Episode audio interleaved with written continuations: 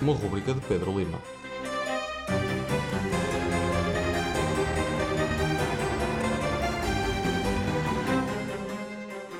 Sejam bem-vindos a esta quinta edição de No OS. O meu nome é Pedro Lima e hoje vamos despedir-nos do sistema Into the Odd com Silent Titans, publicado por Swordfish Islands, escrito por Patrick Stewart e ilustrado por uh, Dirk Lichty, o autor de Super Blood Harvest que apresentámos na semana passada.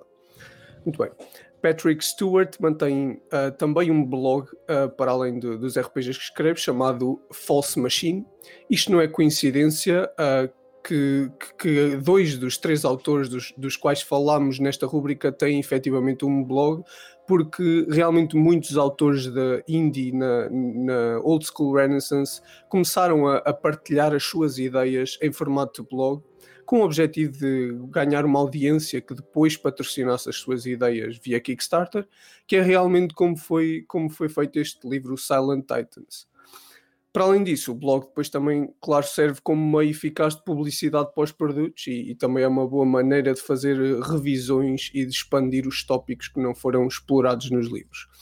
Mas muito bem, voltando ao assunto, Patrick Stewart é, é, já um veterano na Old School Renaissance, foi galardoado com vários prémios e nomeações nos Ennies, que são o concurso anual de tabletop RPGs, e Silent Titans é, é um desses motivos, porque um, já competiu para melhor produto, melhor escrita, melhor cartografia e melhor production value uh, na, na edição dos Ennies de 2019 já conhecido por escrever de uma maneira que requer trabalho para compreender na íntegra, Patrick Stewart faz a equipa com Dirk, que ilustra de uma maneira extremamente estilizada, torcida, não euclidiana, o que realmente faz deste livro um pouquinho maçudo. E, e essa é, se calhar, a maior crítica que é feita ao livro, é, é de requerer muito trabalho do DM para ser usado. Contudo, existe muita coisa boa nele, a começar pelo setting, que é a maioria do foco de Silent Titans e que, e que realmente expande o mundo de Into the Odd. Warhill, uh, eu não sei se estou a pronunciar isto bem, mas vou tentar. Warhill é uma península de Deep Country. Só para relembrar, o, o Deep Country é o nome dado às terras em redor de Bastion, que foram esquecidas devido à grande imigração que houve para, para a metrópolis. Muito bem, o, os mapas de Warhill uh, são de fácil acesso em Bastion, mas a realidade nesta península não se mantém constante como seria de esperar. Uh, assim se justifica realmente a, a, geometria não euclidiana da cartografia do livro, que tenta uh, explicar conexões entre dois sítios, uh, mais do que propriamente dar direções e distâncias. Uma touchstone usada para descrever esta maneira de lidar com, com o mapa e com fazer viagens é Alice no País das Maravilhas, e o livro mostra essas influências também com alegorias como peças de xadrez e cartas de baralho.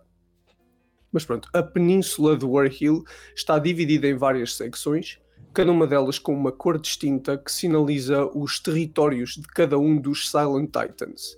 Uh, estas criaturas, os Titans, são hiperinteligentes e são descritas como multidimensionais, vindas de um futuro longínquo e inimaginável, e elas permanecem adormecidas numa dimensão que é exterior à realidade de, de, de Into the Odd, por baixo de Warhill os seus sonhos são pesadelos uh, e são capazes de distorcer a realidade, tornando impossível a, a fuga de, de, qualquer que seja a criatura de Warhill. Uh, até que então um, a, a, conexão entre as mentes dos titãs sejam uh, quebradas com esta realidade. E isto é, é realmente o objetivo da, da, das aventuras que, que estão neste livro. E os nossos aventureiros têm como objetivo explorar dungeons uh, dungeons onde, onde se encontram os Titan Diamonds, que são diamantes complexos com ouro, um, onde os, os, titãs realmente conseguem comunicar com a realidade e passar os seus sonhos e, e, e onde eles efetivamente estão a acordar e a, e a tomar efeito no mundo. Por cada Titan Diamond recuperado, surge a promessa de que a península se, se tornará um pouquinho mais normal, potenciando depois a eventual viagem de volta para Bastion por parte dos nossos aventureiros. Mas existem outros problemas com Warhill. Primeiro, os nossos aventureiros começam com a memória apagada in media res já numa dungeon. Mas para além disso, os únicos settlements seguros nesta península, uh, que não, têm, não sofrem qualquer influência dos titãs, são habitados por criaturas animalescas. Uh, estas criaturas são chamadas de Mask Men um, e se for rolado o, o número certo, o, os próprios jogadores podem pertencer a, este, a esta, esta população. Mas os humanos, em si, o, não o Maskman, mas humanos, que permanecerem nesta península, uh, começam também a tornar-se em Woodwoos, bestas uh, herbívoras que não têm qualquer inteligência. Ou seja, mais um problema em, em permanecer em Warhill, que nos leva depois a, então a, a explorar e a tentar resolver o problema dos titãs.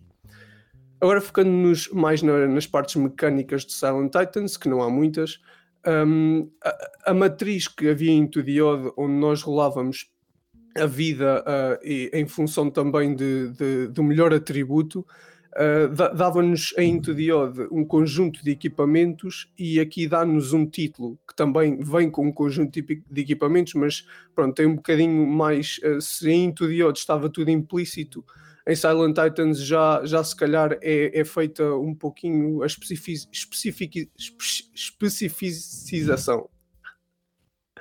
Um, é reduzida a lista de equipamento, uh, mas parece em, que em Silent Titans existe um, um, intermédio na tecnologia entre Into the Odd e Electric Bastionland, onde a eletricidade realmente já vem ao barulho com muita da, da descrição que é feita por Patrick Stewart.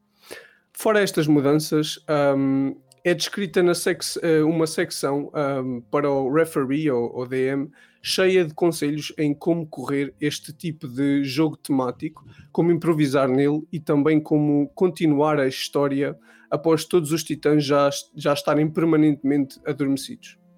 No final do livro temos ainda uma entrevista escrita por uh, Patrick e Chris McDowell, onde o criador de Into the Odd discute com o, o criador de Silent Titans uh, as, os aspectos do, do, minimalismo dentro deste sistema e também alguns aspectos eh, do que é que eles consideram ser o movimento da Old School Renaissance. Mas bem, acabamos assim a nossa quinta edição de No OS. Fiquem na companhia da Rádio Universidade de Coimbra.